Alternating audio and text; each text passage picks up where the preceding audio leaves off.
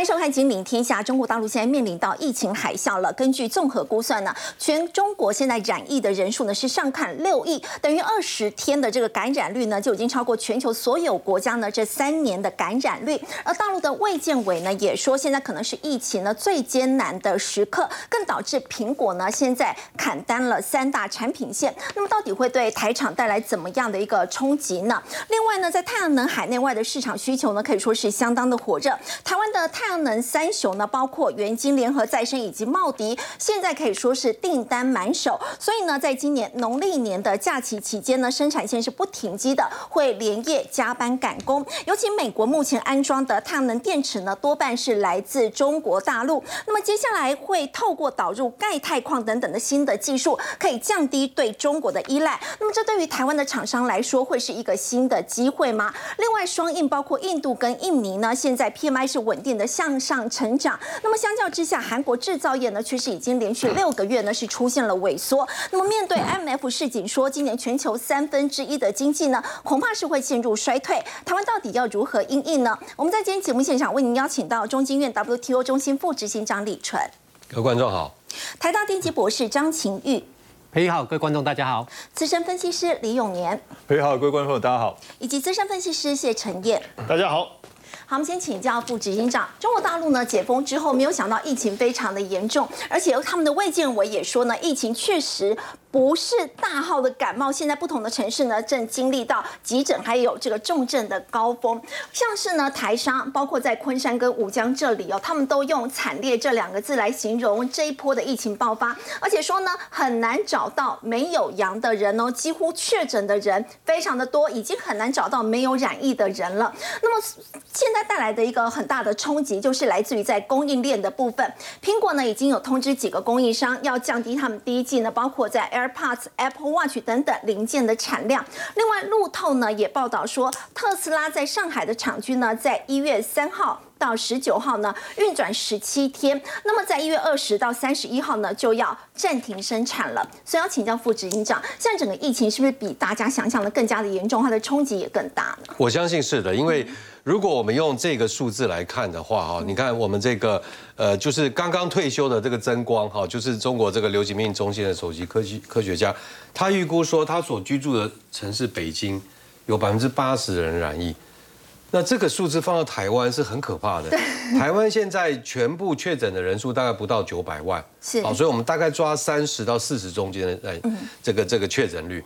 那如果从台湾的经验来看，那么中国的这个确诊率是台湾的一倍以上，好，所以，呃，到底是什么原因？是因为它疫苗保护力不足啊，还是说工卫体系呃有很多缺失？现在还不晓得。但如果是八十个 percent，其实是很可怕的，因为八我们要知道中中国分母很大。以前邓小平就讲过，中国什么用乘用乘法的都是世界第一，用除法都是世界最后。这个就是用乘的。十四亿人乘以百分之八十，我们在谈的可能是八到十亿人的确诊。其实八到十亿人确诊，我是觉得不那个不是问题的关键，因为我们现在知道这 Omicron 它大部分的九十九 percent 大概都是轻症，重点是那个重症以及特别是死亡率。好，我们看到以台湾目前的死亡率大概是零点一七，对，所以这个零点一七的死亡率乘到。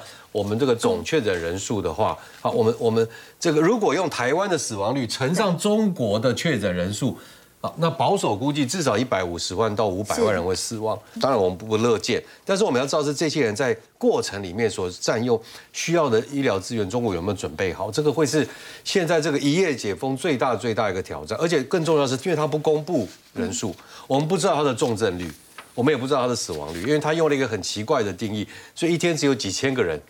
因为 COVID 死亡，所以现在也是导致为什么像澳洲，他把边境封闭，然后要求，呃，要求那个比较严格的这个 PCR 筛检，就因为他是说，因为中国资讯不透明，所以他没有办法评估风险，所以在取得更新的资讯之前，他要用的比较严格的。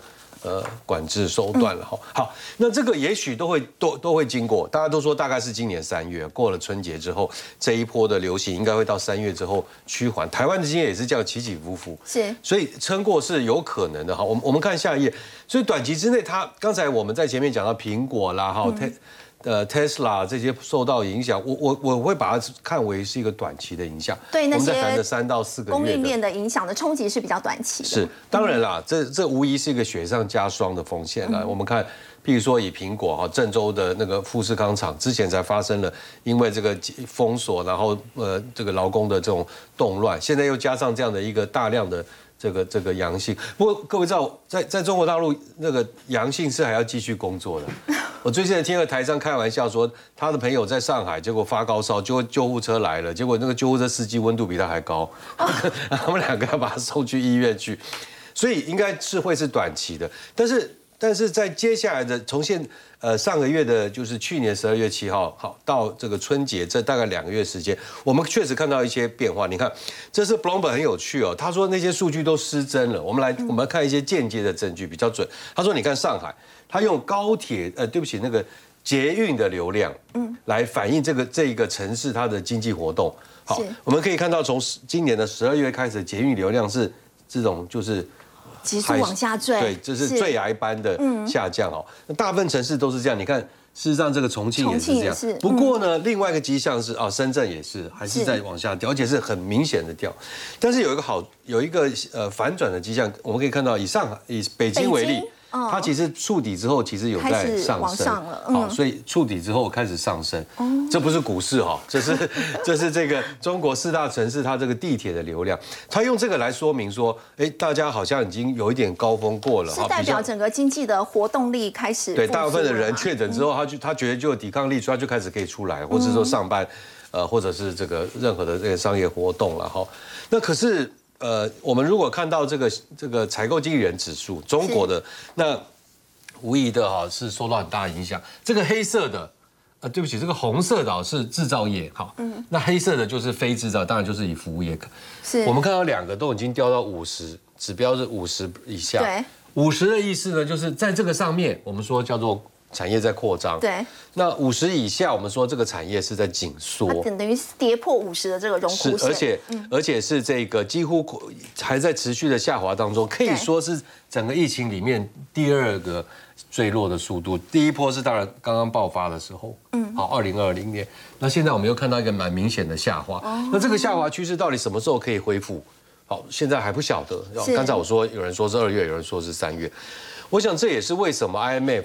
好，在昨天在对这个全球这个这个讲出很多黑暗的这个这个二零二三的展展展望之际，他也同时讲了说，中国经济也是面对非常大压力。他说可能是四十年来中国第一次经济成长好或等会等于或者是低于全球。嗯，好，今年呃去年二零二二年，IMF 认为全球的经济的成长大概是三点二，所以我们大概已经可以预测 IMF 拿到的资料认为中国经济。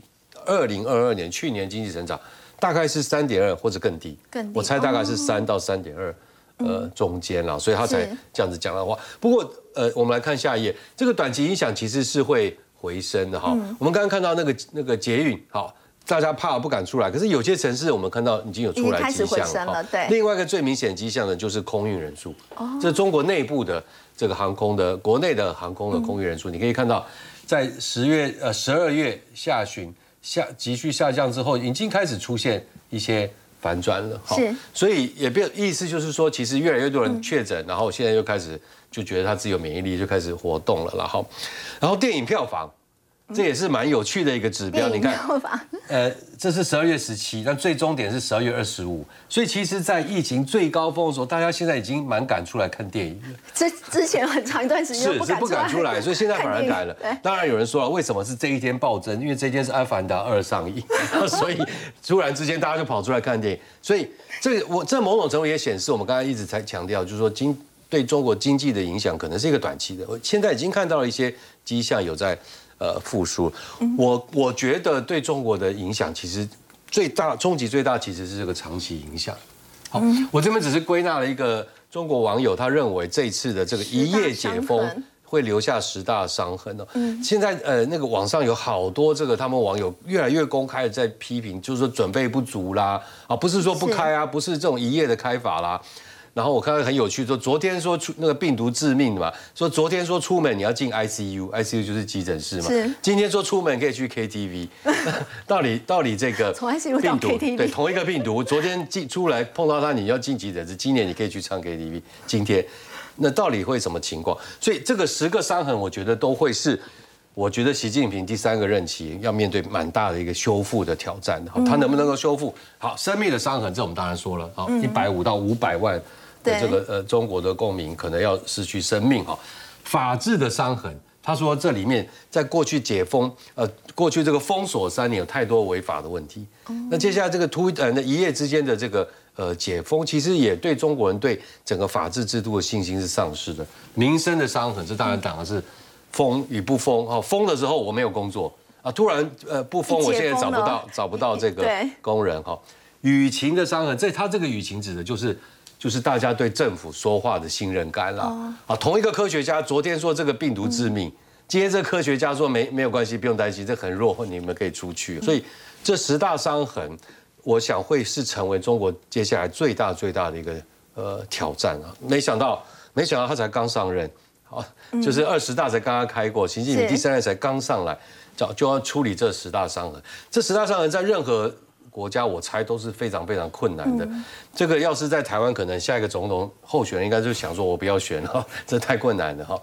好，那所以呃，长期来说，二零二三啦，我们我们不看那么，并不看他是五年的任期，我们就看今年而已。这边写了几个数字，提到就是二零二二的话，可能是三点多趴的经济成长率，大概是今年呢？好。二零二三年对不对？好，这边写了好几个数字，这个写都是，这不是随便乱写啊，是有顺序。但是因为现呃之前哈有传说有一些呃这些投资机构认为中国二零二三年不会太好，好就今年好，他预估二点多了。但我我现在看起来综合来看的话，中国的今年的 GDP 大概会落在四到五中间。哦，会比二零二二年好。是几个原因，第一个，二零我们知道 GDP 是是这个年度比上个年度嘛。对，那中国上个年度二零二零已经很不好了，基期很低，所以基期很低，所以相对来说要达到比较高的成长率是比较容易，未必代表实质的成那个成长率，呃，这个经济的恢复，但是呢，是这个数据上应该不会太差。好，那第二个是现在，呃，这个是从十月、十一月一直到十二月不断修正了。哈，所以现在总而言之，现在大部分的证据看起来大概落在这个中间。好，我我可是我们要等到今年年底的时候才有办法了。来印证，即便如此，还是压力极大。我们要知道，习近平刚上任的时候，中国的成长率是十二趴。哦，好，那他的第一任第一个五年结束的时候，大概是七到八个 percent。嗯，好，第二个五年结束就是就是去年二零二二年的结束的时候，已经掉到大概五个 percent，就一直腰斩。结果他第三个任期刚刚开始就掉到三点多四 percent。好，所以虽然好像还是蛮正面，但是其实对中国来说，已经是会是造成很大的压力了。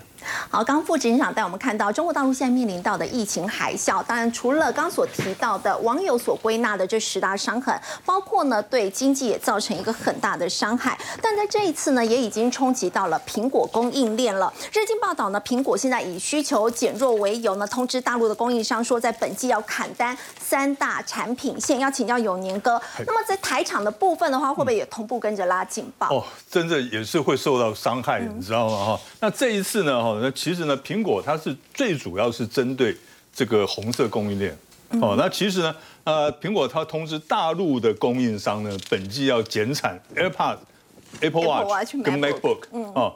那事实上呢，AirPods 跟这个 Apple Watch 它最大的组装厂呢，就是中国大陆的立讯，嗯，所以它的受害是最大的。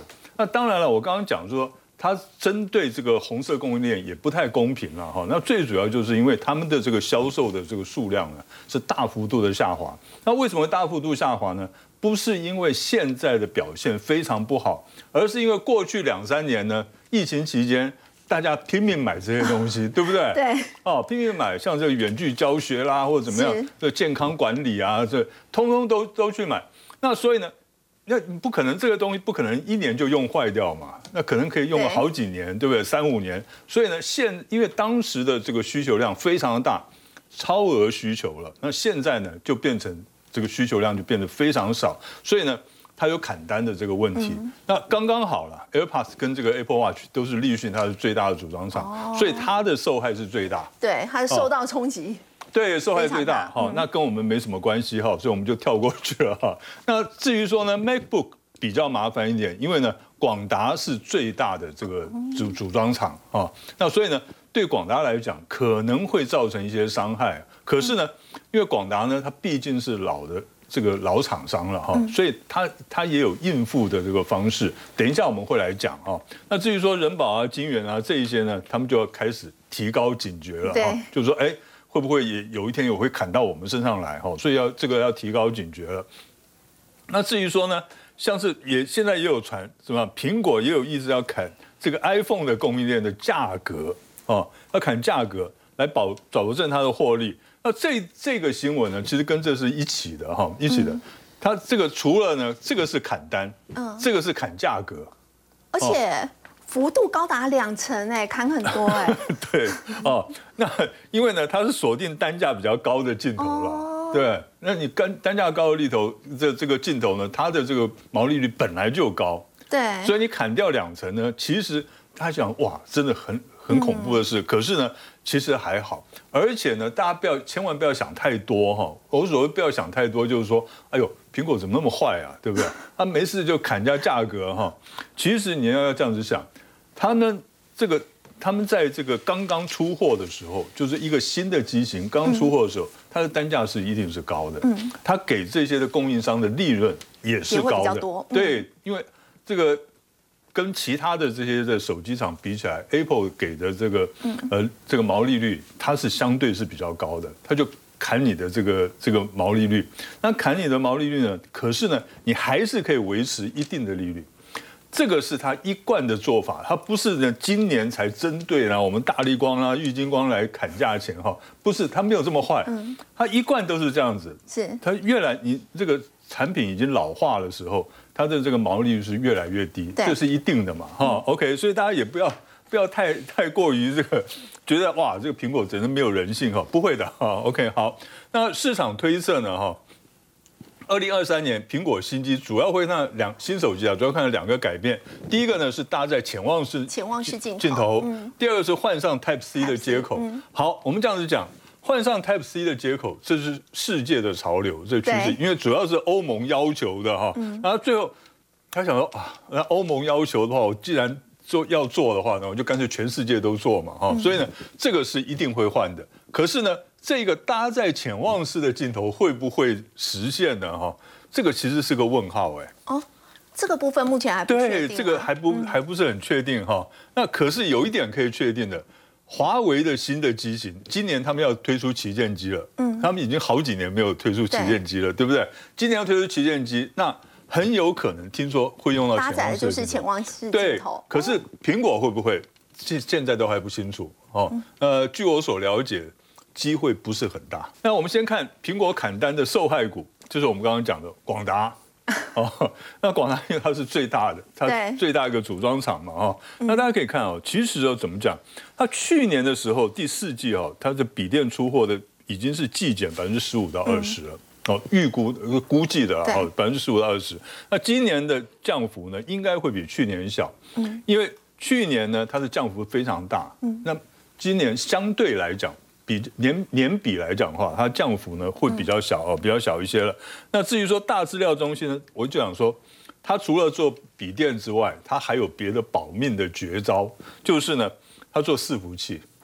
那么大资料中心的客户呢，继续建这个云端基础建设，就云，它这个叫伺服器嘛，所以估计呢，它的伺服器今年会双位数的成长，刚好弥补了这个 notebook 的这个减少。所以它可能今年主要的获利是贡献是来自于在 server 这一块。对，没错哈。那去年以来呢，外资还是持续买超四点四万张哦。其实外资还是还是很看好它哦，而且它的位阶呢，其实股价位阶其实相对是比较低的啊。那在这里呢，大家可以看。它成交量是出了很大五天的很大的成交量，对不对？对这个就是呢外资跟那个投信在对坐的关系。那而且你可以看，它大量是出在这里，是现在的股价是在这边，表示怎么样？充分换手成功，是哦，充分换手成功。所以呢，只要量价不失控，我觉得这只股票还是可以注意的。哦，那另外呢，还有一个呢，就是呢，呃，提到镜头厂对大力光，它砍价它受害，可是新机它又受惠哈，这个这个就很有意思了哈。那我们这个是从周线图来看了哈，那这个我们都这个刚才都讲过了哈。华为三月货出货的话，它会有这个潜望式镜头高阶手机出货哈。它其实还有个还有一个，听说了苹果呢哈，今年开始它有可能会采订阅制哦，就是用租的对，哦用租的。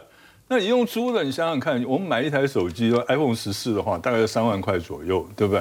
那我租，我租你的话，大概租一年，大概我们算一万块好了。买，大家可能会考虑一下，租，哎，还好啊。然后呢，我一年换一只，嗯，对不对？我每年都可以换啊，每年都可以用最新的手机。对，然后呢，我一年还是付个什么几千块、一万块这样子哈，用新的手机，所以呢，新机的替换速度会加快。嗯我觉得这个是很好的方式，你知道吗？哦，尤其年轻人的话，一定很欢迎这种方式。那所以呢？大力光它以后会更改比较容易维修的设计哈，会是订阅制的最主要受惠者。嗯，去年以来呢，十月以来三大法人是买超三千九百三十七张。好，最近它的股价走势哈比较弱一点，对不对？嗯，这是周线图哈，它在十二月是一路下跌，可是呢，它现在跌到这里呢，已经跌到它的十三周就季线、半年线跟年线全部通通集合在这一点，它在守住了。它只要能守住的话，它就有机会呢，再涨一波来挑战两年线哈。那这个大家可以注意一下。好，刚刚永年哥带我们看到呢，不管是广达或者是大力光呢，其实在最近受到这个消息面的影响，主要是来自于在苹果传出了这个砍单的消息。那么现在中国大陆解除清零政策之后呢，染疫的人数呢是不断在增加的。那么现在呢，相较之下，反倒是太阳能，我们说到订单怎么这么旺哦，呈现完全不同的景象。台湾的太阳能三雄呢，其实订单满手，而且陈燕在农历年的时候竟然还要加班赶工。对，当然呃，太阳能产业跟这几年大家对新能源的关注，还有碳中和的议题有很大的关系。可是很奇怪，怎么突然之间变成订单全部涌现到这个台厂来哦？最主要当然还是因为之前美国自自己 始作俑者啊，哦，他自己要封杀中国的太阳能，当然有当时的一些背景跟理由，包括人权的问题等等哈，还有对这个整个太阳能的一个贸易制裁。可是这么一制裁的结果，变成他现在需要太阳能，他又不能回头再去。修改这个制裁的一个内容，不可能嘛？对，那不是打自己的脸吗？那这个时候怎么办呢？你知道这个制裁一下去，整个太阳能暴跌，做装机啊暴跌二十三趴，公用事业跌了四成。好，那现在怎么办呢？我要重新又。补贴也来，我这边的发展要来，当然订单就涌到这个台厂来，包括元金联合再生跟茂迪哦。茂迪，那也希望说，农历年能不能加工哦？该给的加班费我会给你，而且确实，其实从十一月开始我去查，元金的营收就已经爆冲了四十八，相较前一个月。对，那联合再生的营收也有上来，茂迪的营收也较去年同期也暴增，也开始增加，十一月也有增增加了二十趴，所以确实订单也都开始进来。但是讲到这个。太阳能哦，实实际上过去在讲太阳能，大家都觉得说哦，太阳能不其实不就这样吗？哦，就一直停留的想法啦，对，就就是这样。所以会不会这个太阳能的订单又是一个短期现象？但是我们不得不去去思考一件事：为什么突然之间太阳能这个产业，你可以讲它已经好像成熟，大概瓶颈就在这，突然之间这个。呃，过去这个也是友达的这个董事长陈来柱，呃，友达的前总经理陈来柱，陈来柱，为什么又突然跳出来了？对，重出江湖，不得了！其实也不是重出江湖，他在这个地方也琢磨了一段时间。但我先解释一下，他现在主要的是什么？因为太阳能电池过去就我们就讲多精细，现在还是了哈，多精细，但它的转换效率就一直停留在十八到二十，就一直没办法跨去这个面，而且这个数字从我。大概在二 二零一二一呃一零年那时候，我去做访问的时候，去访问中美金啊，他们都说我们很快就会跨跨越这个转换率，跨到现在还是在这个转换率，还是在十八到二十。对对对，他们一直说会跨，可是可是其实从二零零九年开始就有了这个钙钛矿的一个技术，你知道它转换率已经到二十到二十五，甚至可以到三十。哇，这个其实就是大家觉得哎。很高度的期待啊，但是它一个小缺点，但我觉得这个问题也不大，就是它的呃电池的寿命只有十年，相较于多晶系三十年，大家会想这怎么办？可是我觉得这技术上反而不是最大的问题，因为我觉得转换率比较重要啊，转换率比较重要。当然在这里就会谈到这个陈来柱，由他的总座陈来柱，他现在自己当董事长，这就是这个台湾钙钛矿，嗯，那他。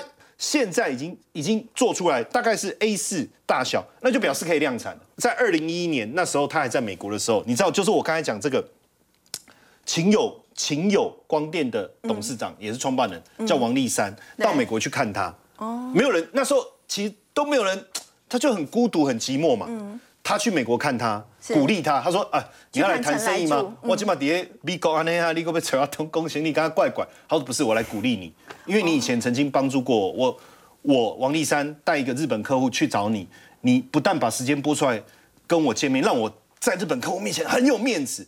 他只是为了这样子，然后去看他，哎，他就很感动了。好，那当然他在为这个凤梨酥这个产业的当中，这时候。”这个王王董事长又去找他了，就是这个秦友光电。他说：“哎，我公司想要来做设备，就是现在我们看到这个建度设备机台，可以做半导体、做面板。”他说：“啊，你营业，你营你资本和财业力淘派，你可以做这些，那我扣你。台湾你没办法，小公司你要去做这件事做不到。可那个王立山就是很坚持，军人哦应景嘛，就就是。”理剪头发头也不低的那一种，他就坚持，就是说我我想要做，我要给台湾的半导体产业带来一个新的未来。嗯，哎，他被他感动，哎，是，他就去当了副董事长，然后协助他这样做做做，真的，他们把机台做出来，刚好一个客户要做这个我们讲的这个钙钛矿，嗯，就用了他的机台以后，整个在做整合去调整，他发现这一条路可行。那因为也是因为这样这一条路可行，所以现在。陈来柱他跳出来。好，刚陈岩带我们看到呢，什么样的新科技可以让友达前总座这个陈来柱在九年之后重出江湖？那么他指的就是钙钛矿。我们请教张博士，目前我们说到这个太阳能的电池材料，细晶是最符合经济效益的。但是刚也有提到，陈岩有特别提到它的转换效率好像已经是比较接近天花板，似乎是到顶了。如果说要再往上提升的话，那么这个新的材料是不是就是钙钛矿呢？是。其实刚刚陈燕很精彩的介绍钙钛矿这个新的太阳能技术啊，一个新的太阳能材料。但是我们先讲一点，钙钛矿它其实并没有含钙，也没有含钛。不不含钙跟不含钛的钙钛矿。对。那为什么叫钙钛矿？它其实呢是一个有机金属的乳化，它其实是化合物。那为什么叫做钙钛矿呢？因为它的这个晶格的这个结构跟我们所谓的钙钛矿是。长得一模一样，哦所以我们通称把它叫做钙钛矿这样的一个材料。那事实上来讲是并不含钙跟这个钛的这样的一个成分。那钙钛矿这个新的这个太阳能电池，它其实它的这是它一个结构的一个示意图。这个结构示意图我们大概简单看一下，下面是玻璃，玻璃，那上面就是我的这个上上跟下就是我的电极，那中间夹的就是我钙钛矿这个材料。所以它其实这个材料来讲，我们可以简单一下，哎，好像材料看起来没有很复杂，而且我只要能够越做越大，嗯，那它本身的这个材料呢是是有机的这样的一个材料，你你把它想象成像一个涂层，像一个油漆，油漆，所以我只要想把它粉刷上去，当然我当然是越越均匀越好。那这样的一个方式，跟我们传统用细这个感觉起来就是一片很大很厚重的这样的一个太阳能电池，那。当然讲就有它的差异性。好，我们来看一下钙钛矿跟这个细晶哦，细晶是目前现在大家通常一般常看到的太阳能板的这个部分。那它的呃比较的这个部分，那从成分上来看，第一个细要经过很多道的化学制成做这样的一个纯化。是哦，所以我们从这边来看到，我需要可能用到盐酸哦，然后再做很多道的这样的制成。那这些会碰到很多的化学药品，这第一个。那钙钛矿呢，它本身就是。这个相关的这个金属有机金属的这样的一个乳化物的一个成分，那再来就是它的制成的温度、制成的条件来看，那细晶来讲，我们必须要升高到九百多度的高温，这是非常高的温度。那钙钛矿来讲，只需要一百五十度，所以相对低温。所以来讲，我在制成上来讲，对于材料就不会这么造成那么大的一个它也伤害，不需要真空的环境就可以。它的真空制成上来讲相对简单，我要求不需要那么高的一个真空度。那再来讲，像这个制成上来讲，它就相对这个利用半导体的制成，哦，所以它的制成就相对繁琐很多。那这个来讲，就像我们刚刚讲，哎，我我基本上来讲，就像涂布一样，我像油漆一样，我直接粉刷在所谓包括是透明的。玻璃上面可以，我也可以涂布在透明的所谓的这个保特瓶的这个这个塑胶片上面，也都可以，所以我也可以做成弯曲的。哦，所以它的应用层面跟我应用的这个细基板、细晶圆，哎，这个比较起来，我可以应用的这个呃地方就多很多。嗯，那再来这个哦，这个我们刚刚讲到我的基材的部分，因为我是可以应用在这个可挠的这个塑胶基板上面，嗯，所以这个等一下我们可以应用到说，我在建筑上我就可以有很多的一个发挥空间。那再来，哎，另外一个比较好玩的地方是，它在吸收能量的这个部分呢，钙钛矿它吸收的这个频段是属于比较高能量的这个波段。嗯，像我们这边来看，这个是一个太阳的一个光谱，这个太阳光谱图。那当然它是相对比较广的。嗯，我们波长越短，越往这边走，代表是它能量越长。钙钛矿它吸收的范围是这一块。哦，OK。但是，一般的太阳，我们现在目前的这个细基板的太阳能电池，哦。是吸收是后面的这一块哦，钙钛矿它就是这一块，然后一般的呃细晶的话，它只有这一块。对，所以它可以吸收是比较高能量的这个部分。对，哎，那这些从前面看起来都是它的优点。是，那唯一有一个缺点，哎，不好意思，它现在目前的这个寿性，它是有机的材料，是，所以它的寿命比较短。哦，这个是估算，只有十年而已吗？是。估算商品化十年，但是以目前现在研究上来讲，看还没有办法到这么长的时间，甚至可能不到十年。但是细晶它可以三十年。对，因为细晶基本上我们现在做出来就是一片，因为它是本身是无机物，它只要我们太阳能这个电池或者太阳能模组，我们通常都是因为放在屋顶上久了，风吹雨打这个灰尘，所以效率不好，效率降低。那这是这样的问题，我只要把它洗干净就可以了。等于钙钛矿跟细晶现在比较，为什么我们说到细晶目前来看是最符合经济效益？就是虽然在成分、环境、制成、基材跟光波的部分都是钙钛矿赢，但是现在没有办法商业化，就是因为它的这个使用寿命太短。对，成本会太高。它寿命寿命相对短，然后呢，我等效上来讲，我同样做到三十年，那我的成本加起来就相对比较多。所以这个部分是目前有待克服的。对，那它寿命短的原因，其实主要是因为钙钛矿它是有机，它怕的就是第一个是光强光，第二个怕是高温。哦，那但是不好意思，我们太阳能板就是要放在户外，就是要遇到这样的环境，是，所以钙钛矿这是它目前现在遇到的一个问题点。那当然，现在全世界各国的科学家，大家也都在还在努力的持续的一个研究开发。那有没有可能有另外一种概念呢？就是现在最新的一种研究的这个方向，它把我们所谓的钙钛矿太阳能电池跟细基板的太阳能电池，既然把两者结合吗？我把它结合在一起，嗯，因为第一个我吸收的波段不一样，嗯，然后再来呢，我钙钛矿的这个太阳能电池，我又可以把它做成有点半透明的，所以呢。我上面的这一层就是钙钛矿的部分，下面这一层就是细基的这样的一个太阳能电池。这个两边的，我们刚刚这边说已经有百分之二十几的效率，这边也有百分之二十这样的效率，所以我总共加起来就可以有一个最好的一个转换效率。那这是目前现在各国大家在研究的一个方向。好，不过我们说它的钙钛矿的话，它的应用层面的话，未来还有哪一些的这个应用呢？其实应该是说，我们现在只要想得到或者看得到太阳能面板的这个应用，都有机会是钙钛矿它这边能够取代的这个部分。包括说我们现在来看这个所谓绿建筑，现在大家在这个环保减碳的这些方向上来看，呃，如果大家都知道，我们一般的都是太阳能面板，我只能装在屋顶上。我只能装在屋顶上。可是呢，如果我今天可以在一零一整个大楼的整个侧面全部也都装上太阳能板哦，因为因为我的细基板基本上相对厚重，不可能装在侧面。对。那可是呢，我的这个钙钛矿这个我可以是很薄，我可以是涂层，所以我可以直接。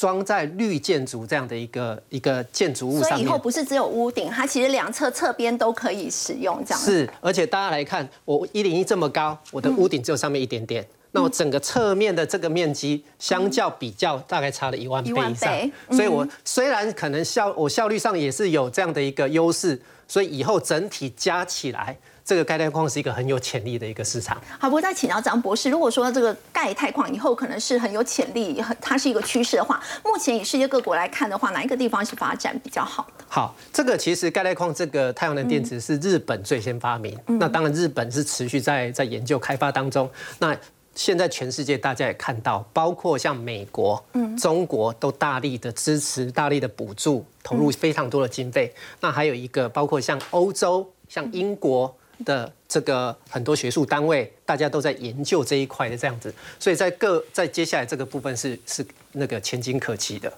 好，我们先休息一下，稍后回来关注的是台积电董事长刘德英说，三纳米的制程呢会是台积电另外一个大规模且有长期需求的这个制程的技术。那么在三纳米的部分呢，虽然台积电在今年下修了资本支出，不过三纳米却是全力的扩厂。那么哪一些供应链可以受惠呢？我们先休息一下，稍后回来。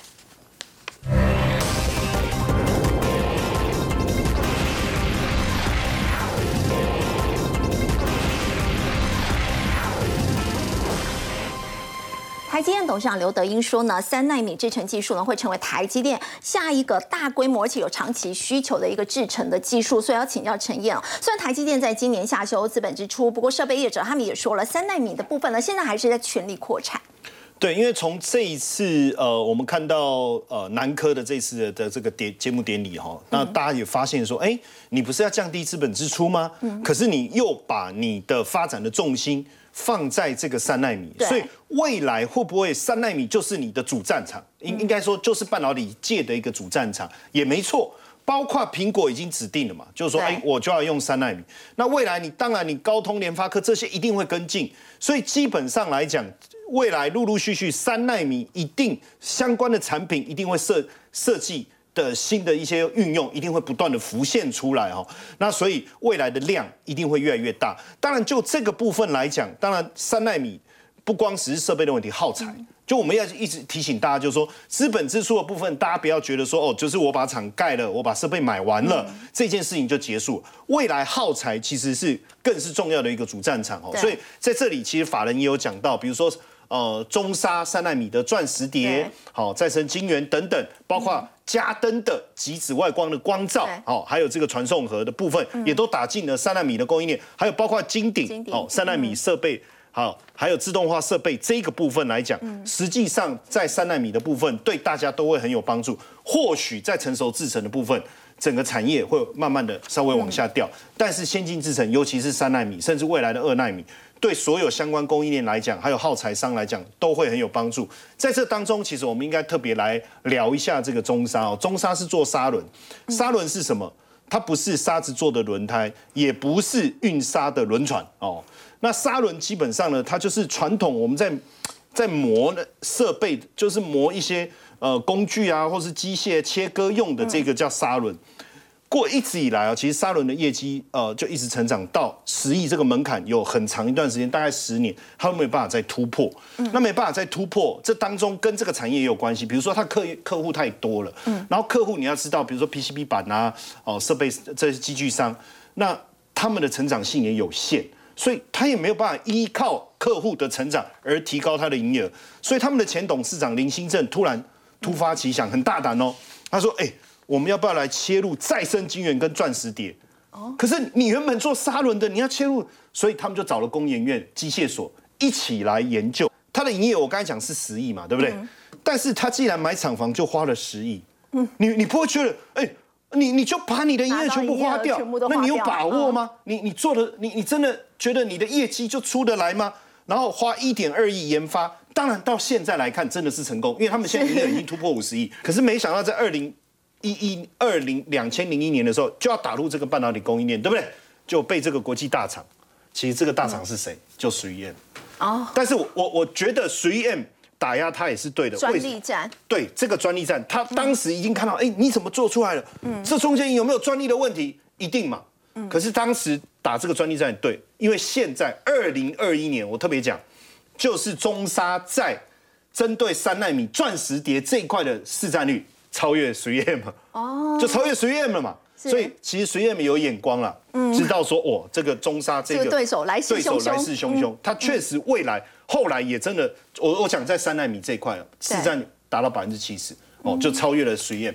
那当然这当时的一个困境啊，金融海啸的时候也被客户踢出去那个主要供应商，但是我觉得说一家会成功的公司，就是说看你的态度，因为他没有停止，因为客户在成长。可是客户现在把他踢出，那怎么办？他既然去做一件事，我我真的觉得你从他一开始砸这么多钱，到后来做这件事哦，你都会觉得说他们的思维其实很不容易。为什么？就傻，就这件事，他去跟客户进一样的设备干嘛？因为你进什么设备，我就进什么设备，我才知道你在做什么。嗯，然后我就用这个设备去测试。嗯，然后呢，可是客户还没有说要跟他下单哦。然后呢，他又找了这个国际大厂的研发人员来，哎，来来来来，我们挖角，然后你赶快来研发来测试。好，真的等到有一天客户说，哎啊，现在可以了，你们要不要送个样本过来？你知道吗？客户也吓一跳。我我叫你送个样本来，那你就比那个那个那个 Uber E 还快，怎么就送来了？哦，而且重点是还通过客户的验证。嗯，就是这个点，我觉得如果当时他们有去做这件事的话，其其实应该很困难。那现在呃，钻石碟的研磨报废率是三百 ppm，嗯，哦，一百万次有三百次报废，但是中沙报废率只有一半，等于说。一百万次只有一百五十次，那现为什么现在这个市场对他来讲很有利？因为我们刚才在讲的这个钻石碟，如果是成熟制成，要打磨四百次，嗯，但是三纳米先进制成八千次，你的使用率突然飙了二十倍，所以这个对中沙来讲也是一个非常重要的机会了。当然，我觉得未来大家在看以以台积电为主的这个呃焦点的时候，不妨也去看一下，随着进入了先进制程。这些设备厂、这些耗材供应商，是不是也开始进入另外一片天？好，不过我们稍后回来要来关注的是呢，在今年整个亚洲的这个经济发展呢，在美中对抗之下呢，包括像是双印、印度跟印尼呢，现在制造业呢是持续看好，反观是韩国持续在萎缩。现在韩国呢，为了要救半导体呢，还跟越南缔结了新的战略伙伴关系。我们先休息一下，稍后来关心。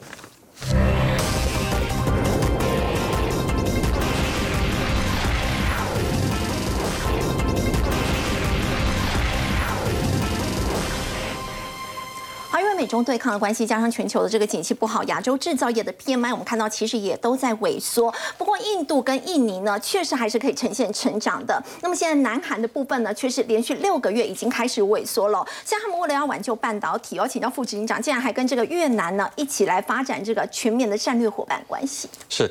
我们呃，我想从这个去年底一直到呃今年初，谈到很多台湾的经济哈，中国经济、韩国经济，大家都感觉好像二零二三年哈，感觉有点疲弱不振、下修。但其实世界很大，好，所以还是有很多国家其实二零二三年融景是非常看好的。像我们今天呃介绍这两个国家的双印，就是印度跟印尼哦，他们其实距离蛮远，语言语言也很不同。但他们有个共同点，就是说，他们过去大概两到三年里面，虽然历经了疫情，但是特别是从二零二二年开始啊，就发发挥了很强劲的一个恢复的能力。我们看印度，呃，这个呃 PMI 的指数是来自那个呃 S M P Global，就是就是那个呃标普全球这个指标，台湾其实也在里面哦。我们先讲一下，印度的制造业 PMI 是五十七点八，我我们说超过五十的时候就是。就是在扩张嘛，哈，所以印度是很明显进入扩张期了。那这边正好有讲到韩国，韩国是五十以下，五十以下。嗯，台湾呢在同一个数字里是四十四点一，更低。所以，所以印度这五十七点八真的算是一个荣景。那印尼还算不错，维持在这个五十以上，哈。那为什么韩台湾韩国？都已经在这个五十以下，就是在在紧缩。那为什么他们可以继续呢？这个扩张呢？我想有几个原因。第一个，就他们其实历经了蛮严重的那个疫情的冲击。各位如果还有印象，前两年印度好其实是世界最大规模的爆发。嗯。那他们现在终于走出疫情了。哈。那第二个呢，就是呃，印度跟印尼现在是成为全世界投资最关注的地方。去年二零二二年哈，印度破纪录的吸引了八百七十一亿美金的。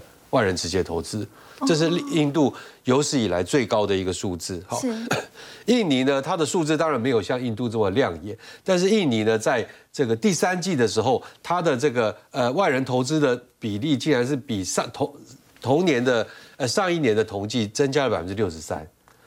第二季呢，它是百分之四十，所以它每一季都是这种这种数字在成长。哈，把我划掉一下，所以。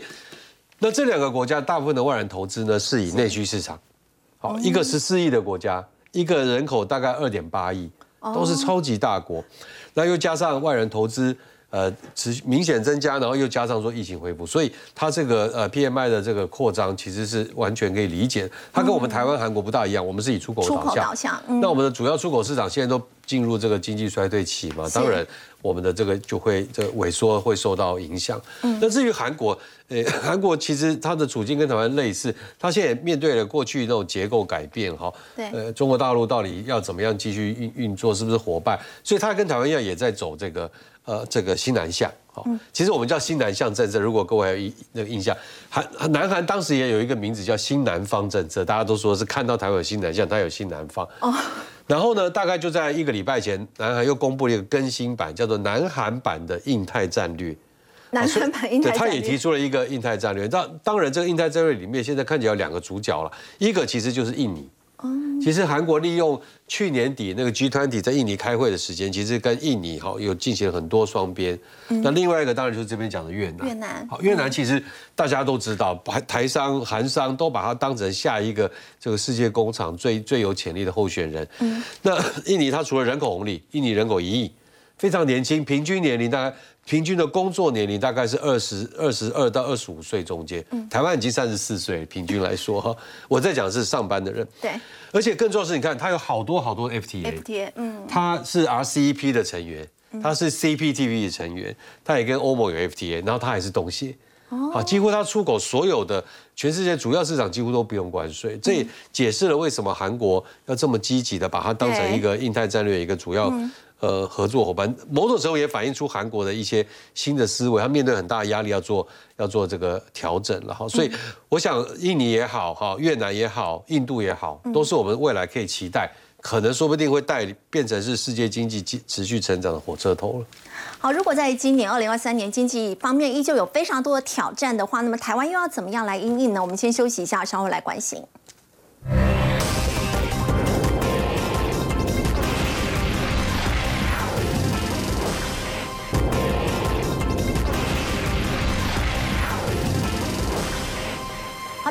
零二三年呢，在全球经济依旧面临很多的挑战。那么，让再来请教副执行长，台湾要怎么样来应应？好，呃，台湾呃，现在刚刚谈到说整个全球的主要市场进入衰退嘛，哈、所以这个我们一定要有一个经济下行的准备，这个是下行对，这个大概是很难避免的哈。